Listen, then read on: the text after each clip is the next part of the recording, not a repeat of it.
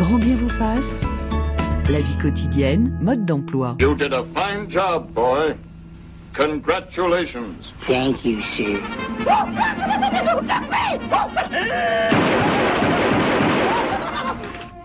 I'm happy.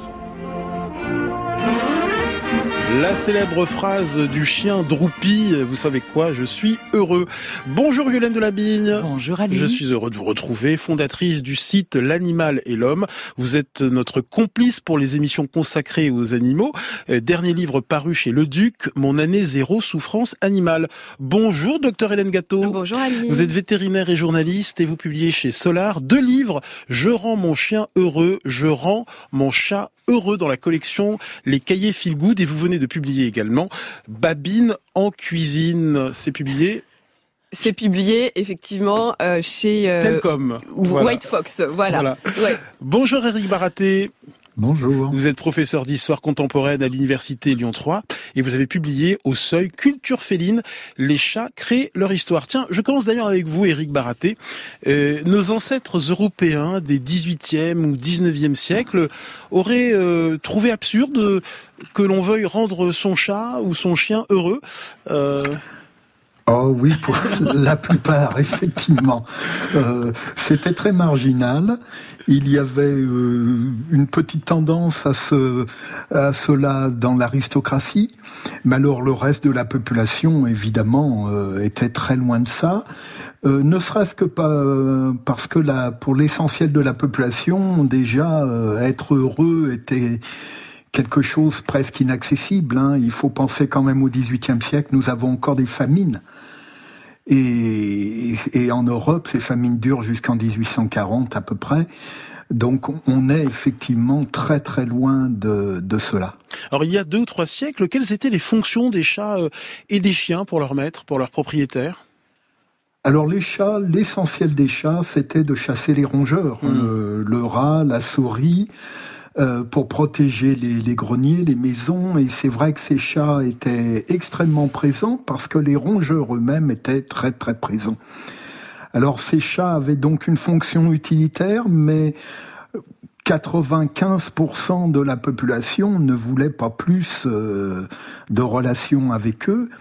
Et même, euh, ils avaient une, une vision assez négative euh, des chats. Hein. Ils ne voulaient pas de contact ou très peu de contact, et le chat était un animal plutôt diabolique. Le chien, euh, eh bien, c'était essentiellement des chiens, soit des chiens de chasse, soit des chiens de travail. Par exemple, les chiens de berger. Mais l'essentiel des chiens étaient des chiens errants qu'on trouvait dans les villes, qui servaient des boueurs, avec lesquels aussi on avait très peu de relations ou des relations assez froides et violentes. Ce qui fait que notre modèle à nous, du chat ou du chien de compagnie, était vraiment euh, euh, réservé à quelques personnes de l'aristocratie et de la grande bourgeoisie et ne concernait que quelques animaux. Hein. C'était extrêmement rare, extrêmement minoritaire. Et, Eric Baraté, à partir de, de quelle période les maîtres se soucient-ils du bien-être de leurs animaux de compagnie, chiens et chats? Alors on voit apparaître ça à la fin du 19e siècle, dans l'aristocratie, la grande bourgeoisie, enfin les, la, la, la moyenne bourgeoisie aussi. On le voit par exemple chez Zola. Zola avec ses chiens a, a vraiment la la- l'idée d'un bien-être euh, de ces animaux, euh, de les faire soigner par exemple. Hein, faire soigner son chat ou son chien, ça ne venait à l'idée de personne. Hein. Euh, auparavant, quand le chien euh, devenait euh, euh, avait des problèmes de santé, on le pendait ou on le jetait à la rivière on ne s'embarrassait pas. Et donc on voit apparaître ce souci fin 19e siècle, et c'est l'époque où apparaissent par exemple les premières cliniques euh, consacrées aux chiens. Alors les chats, on n'en est pas encore là, mais consacrées aux chiens euh, apparaissent dans les années 1900 dans les grandes villes européennes et ne concernent qu'une petite partie de la population parce que il faut payer et c'est cher. Éric Baraté, merci pour ce cet éclairage euh, historique. Vous restez avec nous et vous, et vous intervenez à, à votre guise, bien évidemment. Euh, Hélène Gâteau, comment se mesure le bien-être, voire le bonheur d'un animal? C'est déjà difficile pour l'animal humain. C'est ça, c'est ce que vous disiez en introduction. Déjà, savoir nous quel est notre propre bonheur. Ah, alors pour les animaux, c'est d'autant plus compliqué. Euh, il y a quand même des, des, organismes qui se sont penchés sur la question, et en l'occurrence l'OIE, l'organisme mondial de la santé des animaux, euh, qui a défini en fait cinq libertés fondamentales qui vont permettre non pas forcément le bonheur, mais au moins le mm. bien-être. C'est déjà comme ça qu'on va essayer de le définir. Et ces cinq libertés fondamentales, c'est un, ne pas souffrir de faim ou de soif, deux, ne pas souffrir d'inconfort, trois, ne pas éprouver de douleur, de lésion ou de maladie, quatre, ça va être euh, se sentir en sécurité, et enfin cinq, et ça c'est très important, c'est pouvoir exprimer les besoins qui sont propres mm. à son espèce. Et aujourd'hui, je pense que le bien-être animal passe essentiellement par ça, réussir à fournir au chien ou au chat un environnement dans lequel il va pouvoir s'exprimer toutes les caractéristiques qui sont propres à son espèce. De. Euh, alors moi je reprendrai en tout cas sur ce que disait euh, Eric Baratek qui était très intéressant et je ferai le parallèle avec les enfants. Ça fait peu de temps qu'on s'intéresse beaucoup aux enfants. Faut se rappeler qu'on a attendu les années 80 pour savoir que les bébés euh, souffraient. Avant ça paraît, on avait encore des gens qui vous disaient oh, un bébé c'est un légume hein, avant deux ans, euh, ça s'intéresse pas à grand chose etc. Et finalement les enfants aussi ont été beaucoup faits pour aller au champ, pour travailler etc. Donc ça c'était ma, petite aparté. Alors sur le bien-être je rejoins complètement ce que dit Hélène Gâteau parce que en dehors en effet de tout ce qui est vétérinaire, la, la grande tendance que je trouve passionnante aujourd'hui, c'est celle de l'éthologie, c'est-à-dire le comportement de l'animal, sa psychologie d'une certaine façon. Et ce que je trouve chouette, c'est qu'il y a un nouveau métier là qui émerge, c'est les comportementalistes. Il y a beaucoup de vétérinaires qui sont comportementalistes, mais il y a de plus en plus de comportementalistes pour les chiens. Il y en a pour les chats ça démarre. J'ai vu qu'à Strasbourg, il y, a, il y a, une nouvelle comportementaliste pour chat urbain, mmh.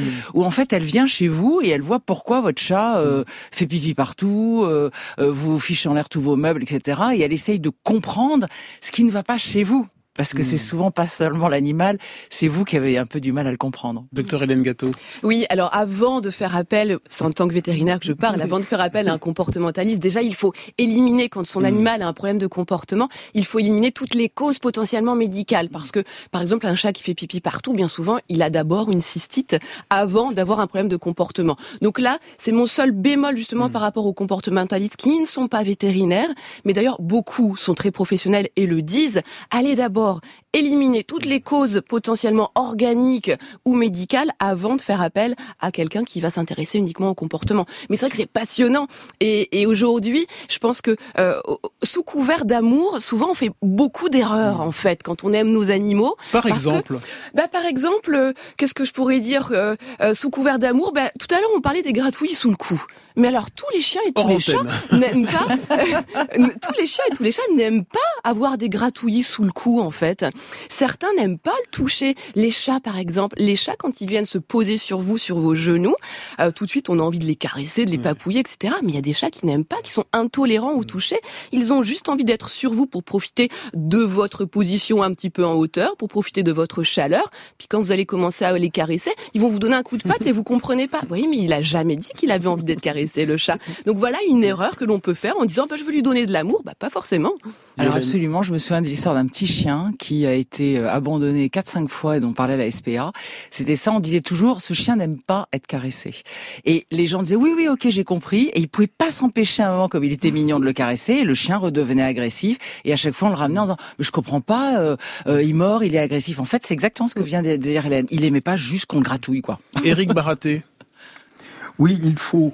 Euh, ce qui vient d'être dit euh, montre qu'il faut insister sur les individualités. Hein. C'est la grande découverte depuis une 20-30 ans. C'est que tous nos chats ne sont pas pareils, tous les chiens ne sont pas pareils, et donc euh, exactement comme les maîtres d'ailleurs ou les maîtresses.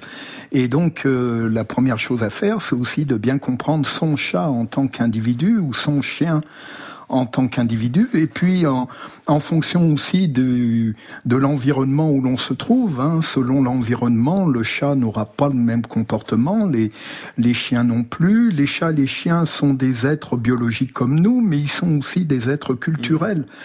Euh, et donc c'est ce, il faut bien faire attention à cet alliage bioculturel et, et, qui fait que par exemple on a besoin de vétérinaires et de comportementalistes pour essayer de, de répondre à toutes leurs dimensions. Alors pour vous, Hélène Gâteau, il faudrait se réveiller le matin en se demandant ce qu'on pourrait faire aujourd'hui pour contribuer euh, au bonheur de notre chien ou de notre chat. Ben oui, ça doit être une mission chaque jour. Pourquoi? Parce que souvent, d'ailleurs, il y a un terme qu'on utilise euh, classiquement, c'est animal de compagnie. Et animal de compagnie, euh, aujourd'hui, on se rend compte que finalement, ça, ça inclut un petit peu trop la notion d'un animal qu'on va mm. prendre pour nous, pour avoir de la compagnie pour nous. Et on, on élimine un petit peu le côté, ben, si on prend un animal, c'est parce qu'il va falloir le rendre heureux lui aussi en fait. Et c'est une relation donnant-donnant. C'est pour ça que maintenant on, on, préfère des termes comme compagnon ou mm. partenaire, parce que là, dans ces cas-là, bon, même si ça peut être un petit peu euh, à double tranchant parfois, mais euh, parce que dans ces cas-là, on se rend compte que euh, quand on a un animal, eh bien, il faut aussi se mettre toujours dans cet état d'esprit, effectivement, de qu'est-ce que je peux faire pour dans mon environnement humain, qui n'est pas un environnement qui a été pensé par les chiens est fait pour les chiens ou pensé par les chats est fait pour les chats. Donc comment on fait pour que dans cet environnement qui n'est pas son environnement naturel, il puisse se sentir bien on en revient toujours au problème de l'ego. C'est bien que c'est un de mes dadas parce que je, Mais oui, parce qu'on a tous un ego et je me mets dedans. Hein. On a un ego surdimensionné les humains. Et c'est vrai que les animaux en souffrent beaucoup. On voit tous ces chats déguisés avec des lunettes de soleil. Bon, c'est sympathique si vous voulez, mais euh, je pense pas que ça rende forcément un chat très heureux. Ou je pense à quelque chose que Hélène Gâteau doit bien connaître parce que les vétérinaires commencent à râler là-dessus. C'est ces fameuses races de chiens concrets parce que c'est à la mode. Le bulldog qui a plein de problèmes de santé parce qu'il a le nez complètement écrasé. Bon, maintenant, on peut plus euh, couper les oreilles des, chiens, mais ces pauvres Doberman, qui sont des chiens magnifiques, on leur a coupé tout le temps les oreilles pour qu'ils fassent peur. Du coup, bah, ils ont été beaucoup maltraités parce que les gens avaient peur d'eux, etc. Donc, je crois qu'en effet, un chien, faut l'aimer, ou un chat, comme il est, avec ses oreilles tombantes, euh, etc. il faut qu'on, mais comme avec les humains entre nous, hein, quand on aime parfois mal, il faut s'obliger à aimer l'autre pour ce qu'il est et parce que on a envie qu'il soit pour nous. Et ça, c'est compliqué. Oui. Et alors, pour rebondir là-dessus, effectivement, Yolan aussi, euh, souvent on a tendance à vouloir, par exemple, avoir un chien qui euh, va rentrer dans telle et telle case. On va euh, parfois, bon, l'éduquer, c'est bien, mais on va le dresser, on va lui faire faire plein de choses qu'on lui impose. et souvent, on oublie de laisser au chien ou même au chat son autonomie, son pouvoir de décision. En fait, parfois, on les résigne dans une vie qu'ils n'ont pas choisie qu'on leur impose. Et cette résignation, je pense que c'est important d'essayer de, bah, de, de, de, un animal à résigner sera jamais heureux en fait. Donc c'est important au chien et au chat de lui laisser dans sa vie des moments où il est autonome, où il fait ce qu'il veut. Euh, je dis pas qu'il faut avoir une éducation permissive et laisser un chien faire tout ce qu'il veut, bien entendu, mais en tout cas, il faut qu'il ait des moments de liberté. Un chien, il faut que ça puisse courir un moment sans avoir une laisse, renifler les odeurs, même les odeurs qui sont répugnantes pour nous. Bah, un chien, il aime ça. C'est comme ça. C'est un chien. Euh, un chat, il, la crotte. c'est ça. Un chat fait ses griffes. Euh, ça nous embête parfois, mais un chat a besoin de faire ses griffes. Donc, à un moment, il faut laisser les animaux pouvoir exprimer leurs émotions et euh, ben, leurs leurs besoins propres à leurs espèces. Toujours la même chose. Alors j'ai vu un truc drôle, c'est qu'ils ont inventé, je sais pas si vous êtes au courant de ça, des buzzers sonores. C'est quoi? Il y a, Alors il y a une vidéo qui tourne sur YouTube en ce moment. Donc c'est une espèce de gros euh, boutons de couleur. Vous enregistrez le mot avec la voix du maître. Donc il y a euh, croquette, caresse, mm. sortir, etc. Et on voit le chien qui évidemment, alors moi le mien personnellement, il taperait tout le temps sur croquette et caresse. hein, donc c'est, il deviendra obèse et complètement euh, accro aux caresses. Alors, au-delà du gadget, je trouve ça assez amusant parce que ça devient un jeu en fait entre le maître et enfin le maître, l'humain et, le chien. Et du coup, il y a une espèce de dialogue. Et je trouve intéressant l'idée d'avoir envie de dialoguer, de comprendre. Et il y a actuellement pas mal d'études avec l'intelligence artificielle. Il y a des gens qui travaillent sur le langage des dauphins. Et peut-être qu'un jour, peut-être que mm. nous aurons un dictionnaire humain euh, chien, humain chat pour essayer de comprendre ce que nos animaux veulent. Ce serait génial. Éric Baraté. Oui, je, je, crois que ce qui est important, c'est que nous sommes en train de changer le monde. C'est-à-dire que nous passons, et comme ça a été dit, hein, de l'animal de compagnie, où finalement nous imposions quelque chose, à euh, une époque où l'on a des compagnons, c'est-à-dire qu'on passe de l'imposition à la collaboration. Je crois que ce mot de collaboration est important parce que c'est comme cela que finalement on arrive à, le, à mieux euh, développer les capacités des chiens ou des chats ou même d'autres animaux comme les, les chevaux. Et euh, ça évite d'imposer quelque chose qui ne ne serait pas de l'ordre de l'animal, qui ne correspondrait pas effectivement à, à, son monde. Et ça implique aussi une recherche euh, de l'un et de l'autre, c'est-à-dire l'humain qui fait attention à son animal mais on se rend compte aussi que dans des cas comme ça, l'animal se met à faire attention à son, à son humain. Et là, il y a une véritable euh, collaboration qui se met en place et c'est beaucoup plus riche que ce qu'on pensait auparavant où on imposait un ordre euh, et un chat par exemple euh, bah, devait rester sur son canapé 23 heures sur 24 avec beaucoup de problèmes de, de déprime par exemple et là, nous avons une approche euh, beaucoup plus riche et qui met en avant les capacités, qui développe les capacités et des animaux et des humains aussi. Les humains qui se mettent à mieux comprendre leurs animaux. Alors, euh, Hélène Gâteau, vous parliez euh, de, des besoins des animaux euh, il y a quelques instants. Dans le domaine de la psychologie humaine, il existe une pyramide des besoins, la célèbre pyramide de, Maslow, référence au psychologue américain Abraham Maslow. On pourrait décliner cette pyramide pour les chiens et les chats.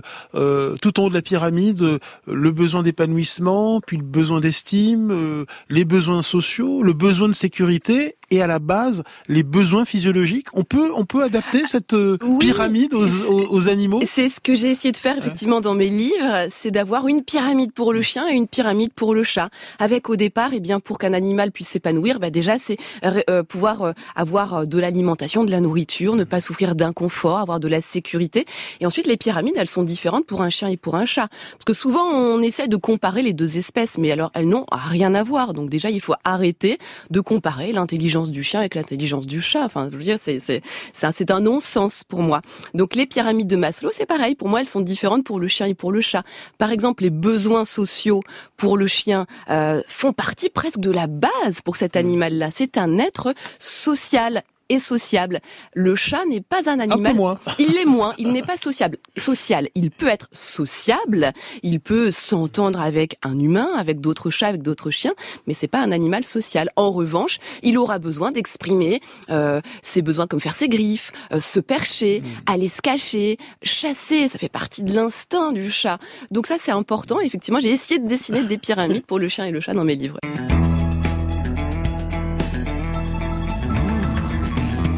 Un chat, comment dire, qui est très particulier. Il a son caractère et on ne peut pas l'obliger à manger quelque chose. Grand bien vous fasse. Il est très joueur, il est beaucoup joué. Il m'a déjà griffé là, là, partout. Il est très cocasse. Sur France Inter.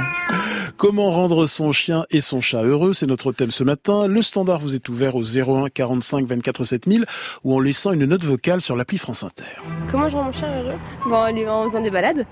Des balades, des câlins, en la nourrissant, elle adore manger. En répondant à ses besoins au mieux, vétérinaire, nourriture, câlin, et en le laissant pas trop longtemps tout seul. Euh, il faut être présent avec lui, tout le temps. Euh, bah, je l'amène en voyage, soit à Bordeaux, soit à La Réunion. Voilà, c'est tout. Comment je fais pour rendre mon chien heureux? Il me rend heureux. Euh, beaucoup des balades, beaucoup des frondises et des câlins, c'est ça. On passe beaucoup de temps avec eux. Ouais, faut jouer avec eux. C'est la présence de... des maîtres qui rend les chiens heureux. Rien d'autre, et la nourriture, quand même. Je l'aime. Je l'aime. Je lui achète la meilleure nourriture que je peux. Euh, je l'emmène en vacances avec moi. Je ne laisse jamais avec personne. Ah ben, il, faut, il faut bien le nourrir, bien le promener, lui faire des câlins. Et puis bah, l'aimer tout simplement. Tout simplement. Propos recueillis par Alice Galtier dans les rues de Paris. Et Martine, tiens, qui nous écrit sur notre page Facebook. Euh, peut-être qu'avant de parler de bien-être animal, il faudrait peut-être changer l'appellation propriétaire par famille ou foyer euh, ou euh, humain, car on ne peut pas être propriétaire d'un être vivant dont on se soucie. De nombreuses personnes achètent encore des animaux pour se valoriser dans les rues ou sur les réseaux sociaux. Au lieu d'adopter un animal qui existe déjà, on devrait adopter un animal pour le rendre heureux, pas pour soi. Euh, docteur Hélène Gâteau, vétérinaire et journaliste, euh, qu'est-ce que vous répondez à Martine? Ben, Martine a tout à fait raison. Hein. On, on, changeait le terme tout à l'heure d'animal de compagnie en compagnon ou hmm. partenaire. Eh bien, on peut aussi changer effectivement le terme de propriétaire en, en gardien. On voit aussi gardien aujourd'hui beaucoup. Euh, moi, j'ai un chien. Hein. Moi, il hmm. s'appelle Colonel. Je suis sa maman. Clairement, je suis la maman de Colonel, quoi. Et, et, et, ah, c'est la maman, c'est la maman à son toutou. Oh là là, c'est mignon comme tout. J'assume. Yolène Delabigne, journaliste et écrivain. Bah, je suis absolument d'accord. Si il y avait une personne qui disait il faut l'aimer tout simplement, je crois que c'est pas si simple que ça. Déjà, je mettrais une nuance parce que savoir aimer bien euh, son chien ou son chat, c'est en effet c'est un travail de tous les jours. Et il faut en effet être le plus possible présent avec lui. Et donc là, il y a des il y a des progrès en ce moment qui sont faits. Par exemple, euh, amener son animal au bureau. Moi, je trouve que c'est un truc formidable. C'est les Anglais ou aux Pays-Bas, ça se fait beaucoup. Il y a, vous savez, une journée qui est le 24 juin, qui est la journée de l'animal au bureau euh, aux États-Unis. En France, on est un peu en retard. Moi, je plaiderais vraiment beaucoup pour ça parce que d'abord, on, sait par des, des, des, analyses que ça rend les gens euh, de meilleure humeur au bureau, qui bossent mieux, mmh. c'est plus rentable, etc. Donc finalement, l'entreprise est contente. Bon, il faut évidemment un chien qui sache à peu près se tenir, euh, qui aboie pas tout le temps euh, et qui fasse pas des crottes partout. Mais je trouve que déjà pouvoir emmener son animal au bureau, ça serait un progrès génial. Il y a eu des chiens dans le passé à France Inter, on s'en souvient. Je me souviens du chien de Paula Jacques il y a quelques Pourquoi années. dans le passé Parce qu'il n'y en a plus aujourd'hui oh dans les couloirs de, et dans les bureaux de, de, France Inter. Alors pour rendre son animal de compagnie heureux, euh, il faut bien comprendre sa personnalité, Hélène Gâteau. Tiens, le chien d'abord, il existe plus de 3000 races... Non, 300. 300 pardon. J'ai mis un zéro trop dans mon texte. plus de 300 races différentes. Et évidemment, la personnalité euh, euh, de, de, son chien est déterminée par sa race. Euh, vous pouvez nous donner quelques exemples On imagine imagine bien qu'entre le berger allemand et le bichon, euh, on sent bien qu'il y a une différence de personnalité. C'est ça. Ben en fait, écoutez, c'est le les gènes versus ensuite euh, euh bah, l'environnement euh, de l'animal et puis la personnalité propre de chaque animal. Et c'est vrai que aujourd'hui, on a plus de 300 races de chiens reconnues en France.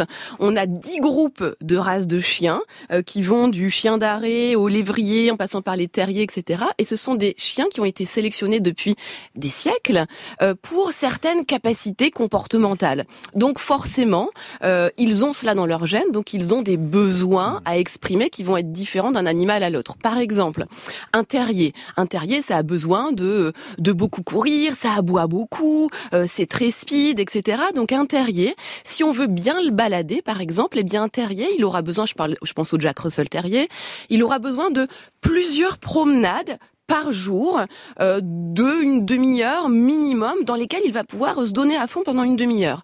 Un braque, un braque de Weimar, un braque allemand, lui, il aura plutôt besoin d'une grosse promenade par jour mmh. de deux heures où il va se défouler comme un fou pour ensuite être tranquille tout au long de la journée.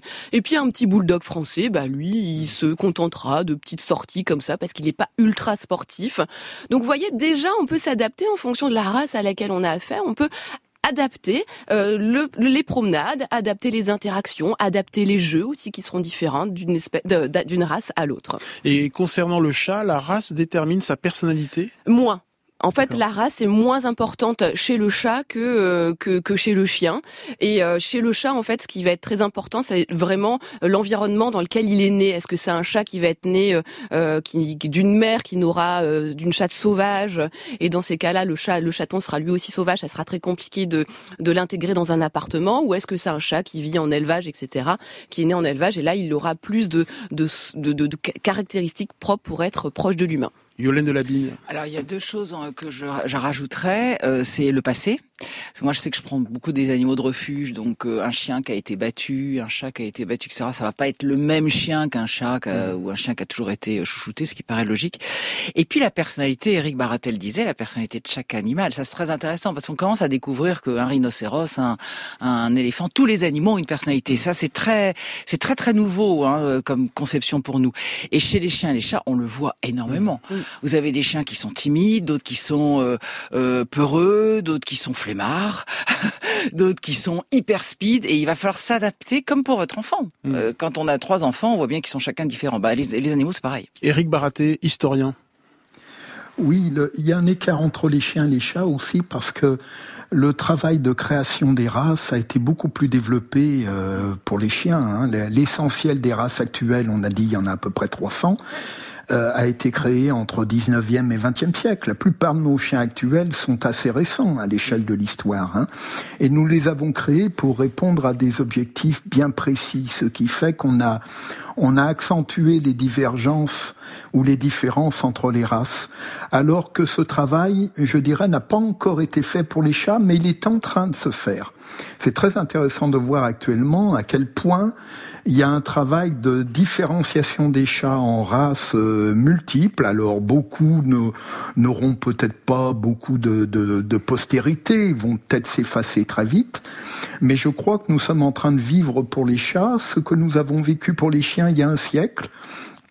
Et donc, euh, d'ici, je ne sais pas, 50 ans, nous aurons sans doute une différenciation beaucoup plus forte euh, du côté des chats, euh, ne serait-ce que parce que les demandes des maîtres, alors là pour les chats ça sera pour la compagnie, mais les demandes des maîtres selon les cultures euh, humaines, selon les individus humains, ces demandes sont très différentes et donc nous sommes en train de créer des races pour s'adapter, pour mieux répondre à ce que veulent les humains. Hein, avec euh, évidemment cette création de race, avec des aspects positifs et des aspects euh, négatifs évidemment. Hein. Et nous accueillons Jean-Baptiste. Euh, bonjour Jean-Baptiste. Bonjour, bonjour à tous. D'où appelez-vous Jean-Baptiste? Des Côtes d'Armor, en Très bien, très bien. la, Bretonne, la Bretonne Yolande de la Vigne est heureuse. et vous, comment vous rendez votre animal, chien ou chat, heureux?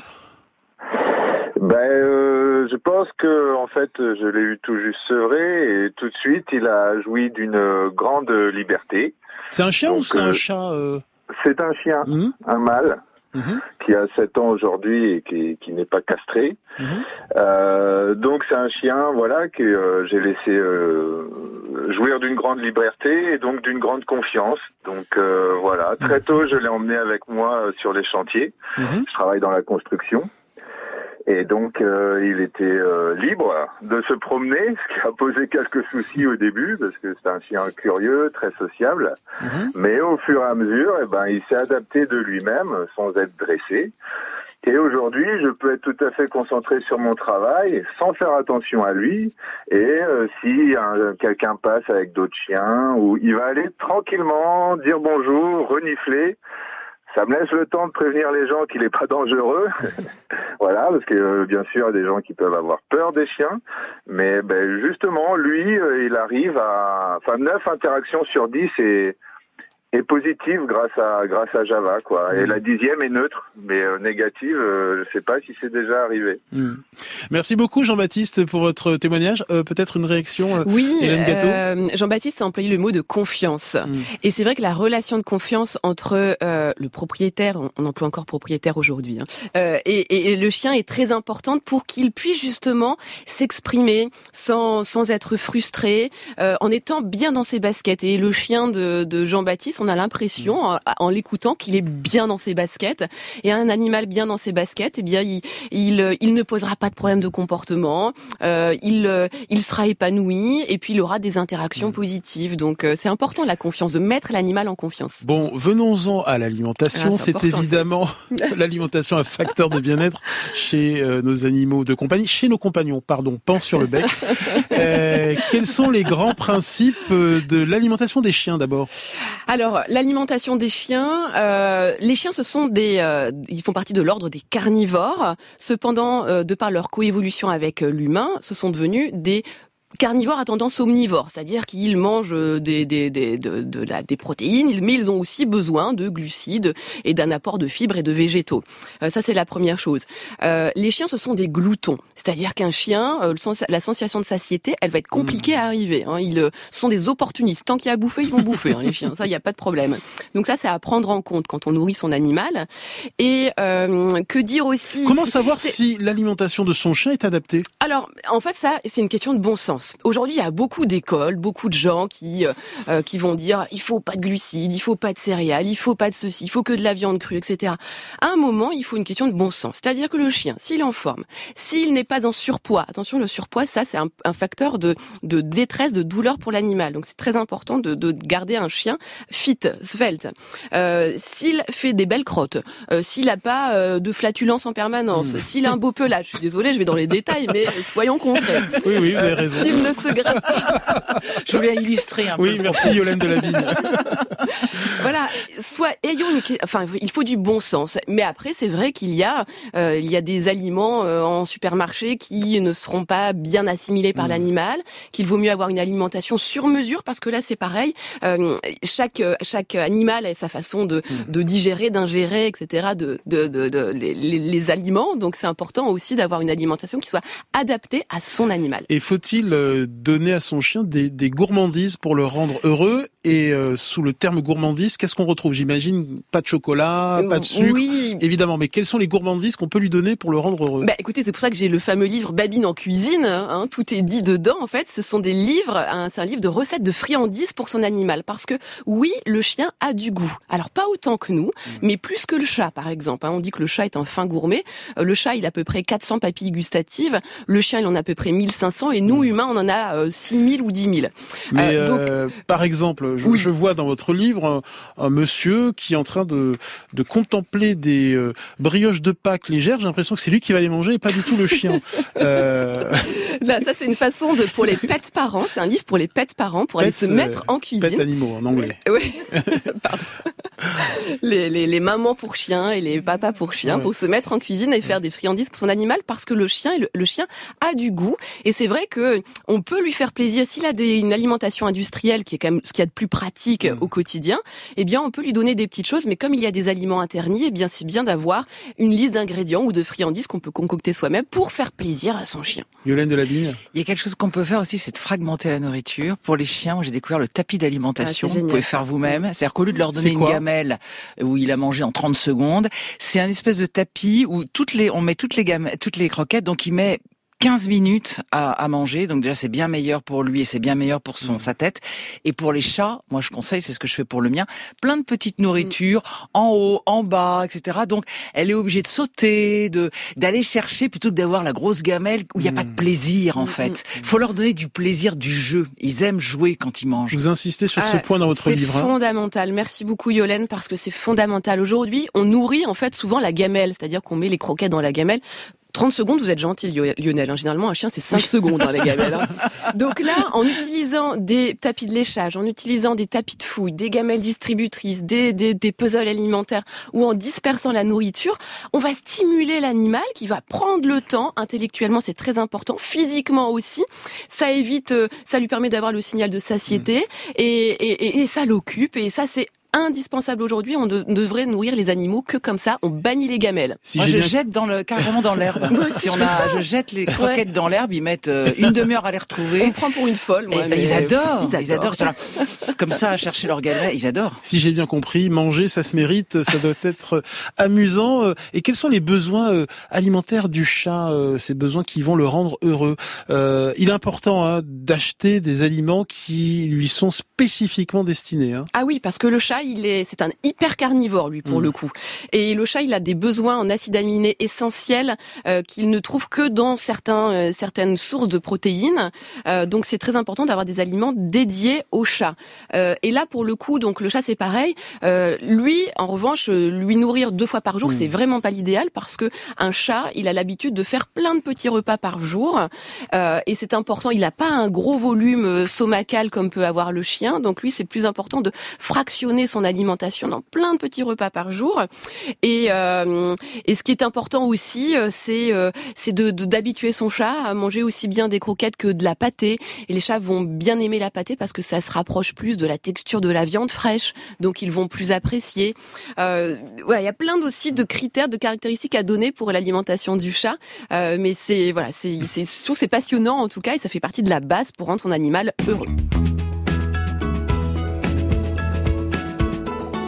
Comment rendre son chien et son chat heureux C'est notre thème ce matin. Hélène Gâteau, je rappelle que vous êtes journaliste et vétérinaire. Hélène Delabigne, fondatrice du site L'Animal et l'Homme. Et Eric Baraté, vous êtes historien.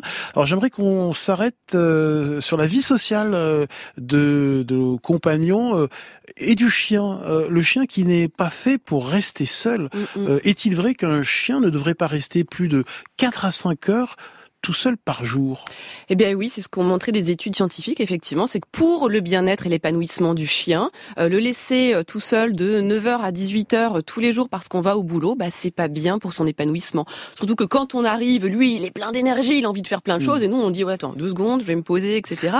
Donc à un moment on est en décalage. Donc 4 à 5 heures, on estime que c'est la bonne durée pour que le chien n'en souffre pas. Mais comment faire si on ne peut pas être avec son chien aux journées euh? Il y a plein de solutions aujourd'hui qui existent. Hein. Tout à l'heure, Yolande de Labine parlait effectivement d'amener son animal au boulot. Euh, il y a aussi des services de garde, des services de dog sitter. Moi, je mets mon chien une à deux fois par semaine chez des dog sitters qui l'emmènent en meute à Meudon euh, où il va se balader. Il est pas avec moi, il se détache de moi et il est avec ses potes pendant Hmm. euh, quatre heures. Il s'éclate, il est en forêt et, et voilà. Et ça, c'est très important parce que les chiens ont besoin de ça aussi. Ce sont des êtres euh, sociaux et euh, moi, je remplacerai jamais un chien Mm. auprès de mon colonel. Ça, c'est sûr. Donc, Votre col- colonel, c'est colonel, mon chien. chien. Pardon. Et, et- et toujours pour- pourquoi est-il euh, important qu'un chien développe des interactions euh, sociales avec euh, ses congénères? Euh, Racontez-nous euh, l'importance de cette socialisation. Parce que parce que justement ils vont pouvoir aller sentir euh, la même odeur, euh, traquer euh, le faisan ensemble. Moi j'irai pas traquer un faisan Mmh. avec mon chien. Euh, ils vont pouvoir jouer ensemble. Ils ont des façons de communiquer qui sont propres euh, à l'espèce canine.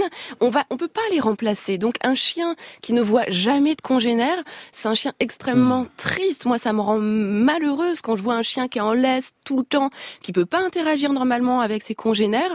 Oh, mais quelle frustration on lui impose. C'est horrible. Moi, sous ça, c'est de la maltraitance presque. Et moi. le chat a-t-il besoin de la même vie sociale Euh, C'est un animal social à sa façon? Euh, C'est pas un animal social, mais il peut être sociable. Il peut apprécier les contacts avec d'autres congénères, avoir un lien affectif et d'attachement avec l'humain, voire avec un chien. Mais certains chats, euh, eh bien, ils préfèrent être seuls. Mmh. Euh, et ça, c'est très important aussi de s'adapter à la personnalité du chat. Alors nous recevons beaucoup de, de courriels, de messages qui nous demandent comment reconnaître si son chien est heureux ou si son chat est heureux. Quels sont les signes? D'abord pour les chiens peut-être?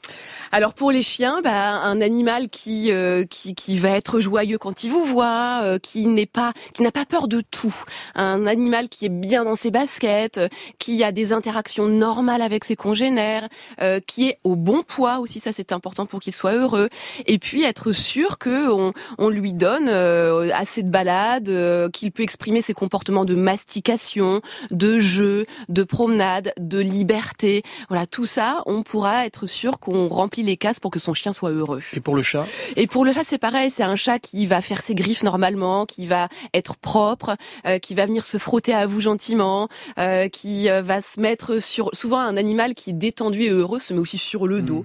Il est en confiance en fait. Donc ça, ce sont des signes qui nous permettent de voir qu'il est bien. Tiens, Nathalie nous demande si le ronronnement du chat indique son état de bien-être ou est-ce de l'anthropomorphisme?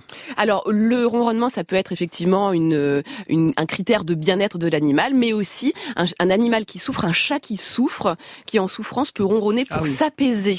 Donc euh, bon, généralement il y a d'autres signes qui nous permettent de savoir s'il va bien ou s'il va pas bien. Yolène de la Bigne. Je rajouterais que le, le, le chien, c'est un animal de meute, donc il a besoin d'avoir une famille. C'est pour ça qu'il a besoin. Alors moi, je, je donnerais un peu le- la responsabilité aussi aux villes, parce que c'est bien qu'on fasse des efforts, mais il faut que le contexte aussi soit. Donc il y a deux choses que je vois. C'est une émergence économique de tas de métiers. Il y a par exemple à Nancy, on vient de créer un doggy bar. C'est un bar pour les chiens. Je trouve ça génial. C'est un bar pour les humains. Donc vous prenez un verre et pour votre chien, il y a euh, plein de jeux. Il y a même des bières au poulet ou au bœuf. Euh, Alice, voulez tester. Moi, je suis végétarienne. Je vous Non, laisse le, choix. merci. Bon, et par exemple à Barcelone, il y a des piscines pour les chiens où vous allez prendre un verre et votre chien il joue dans l'eau, etc. Donc là, il y a déjà un vrai marché du loisir. Et puis deuxièmement, les villes doivent faire des efforts. En Île-de-France, ils ont fait un effort. Ils ont créé un label qui s'appelle Ville amie des animaux. Vous avez plutôt Montreuil, etc. Où il y a des parcs canins. Rien que ça, quand on est en ville, savoir où promener son chien. Donc il faut aussi que la société nous aide à rendre nos animaux heureux. Éric Baraté. Oui, je voulais intervenir sur le fait de la solitude. Il est évident qu'à notre époque actuelle, où nous, nous sommes beaucoup plus proches de nos animaux, de nos chiens, de nos chats qu'il y a un siècle ou deux, euh, ben, ces animaux s'habituent à la proximité humaine, s'habituent à l'interaction humaine, et la solitude pèse beaucoup plus sur eux qu'autrefois. Un chien il y a un siècle qui avait peu, ou un chat qui avait peu de contact avec les humains, euh, évidemment, n'était pas euh, n'était pas ennuyé par la solitude. Donc euh, il y a aussi le fait que on voit apparaître des problèmes entre guillemets qui sont dus au fait que nos relations euh, changent petit à petit. Euh, deux dernières questions. D'abord, pourquoi le jeu est si important pour les chats et les chiens?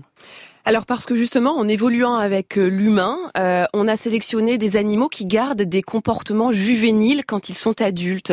Ce qu'on appelle la néoténie en fait. Le chien euh, surtout. Le chien, mais le chat aussi. Hmm. Un chat va jouer également et c'est aussi valable pour lui. Et donc c'est important pour lui eh bien de pouvoir jouer. alors là c'est pareil, on adapte le jeu en fonction de l'animal qu'on a en face de lui. Il y en a certains qui adorent courir après une balle. Pourquoi Il y en a certains. Pourquoi les chiens adorent-ils à ce point C'est de la prédation. chercher la balle? Parce que ça fait partie. De, on fait appel à leur comportement de prédation en fait. Hmm. Euh, donc là, il faut faire attention parce que parfois, quand on lance trop la balle trop souvent, hmm. euh, on déclenche chez le chien justement un seuil de prédateur qui va être hmm. beaucoup plus euh, bas, et ce qui fait que c'est un chien qui va aller courir après les vélos, après les enfants ou après les poules beaucoup plus facilement. Donc voilà, faut adapter le jeu aussi en fonction de l'animal que l'on a. Il y a des chiens qui adorent tirer sur les cordes, vous savez, c'est ce qu'on appelle le, tug en fait, comme ça, on tire sur la corde. Il y a ces chiens, ils, ils adorent ça. ils aiment bien aussi jouer à cache-cache.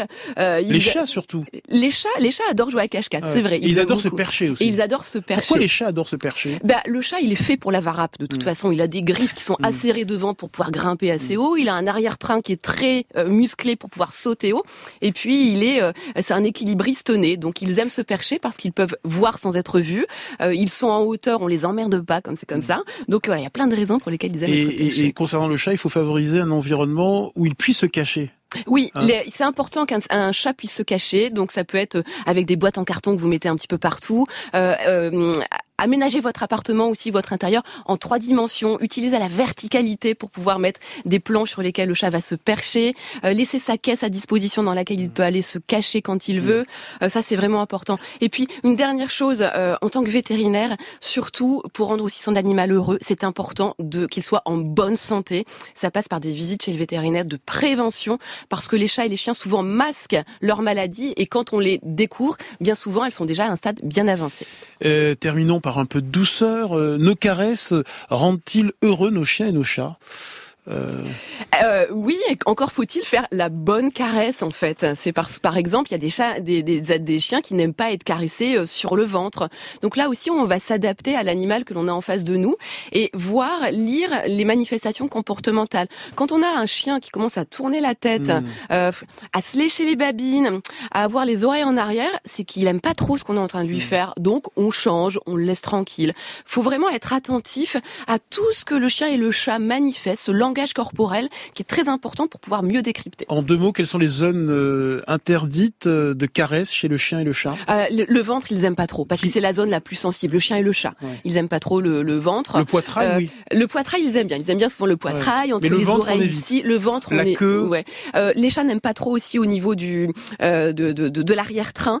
souvent, ça les électrise un petit peu. et les chiens n'aiment pas, qu'on leur caresse les pattes. Et les chiens n'aiment pas qu'on leur caresse les pattes. Mais encore une fois, bah, il y a des chiens qui vont adorer ça, donc il faut s'adapter. Merci beaucoup Hélène Gâteau. Je rends mon chien heureux et je rends mon chat heureux. C'est publié chez Solar. Vous publiez également Babine en cuisine. Merci beaucoup Yolène Delabigne. Mon année zéro souffrance animale est publié chez Le Duc. Merci Eric Baraté. Culture féline que je recommande est publié au seuil. Demain, nous attendons toutes vos questions sur les troubles 10, dyslexie, dyscalculie, dyspraxie, des troubles cognitifs euh, qui apparaissent euh, au cours du développement de l'enfant et qui persistent à l'âge adulte, des troubles qui peuvent euh, affecter les apprentissage. Nous attendons vos questions sur les troubles 10 DYS au 01 45 24 7000 ou en laissant une note vocale sur l'appli France Inter. Grand bien vous fasse est un podcast France Inter.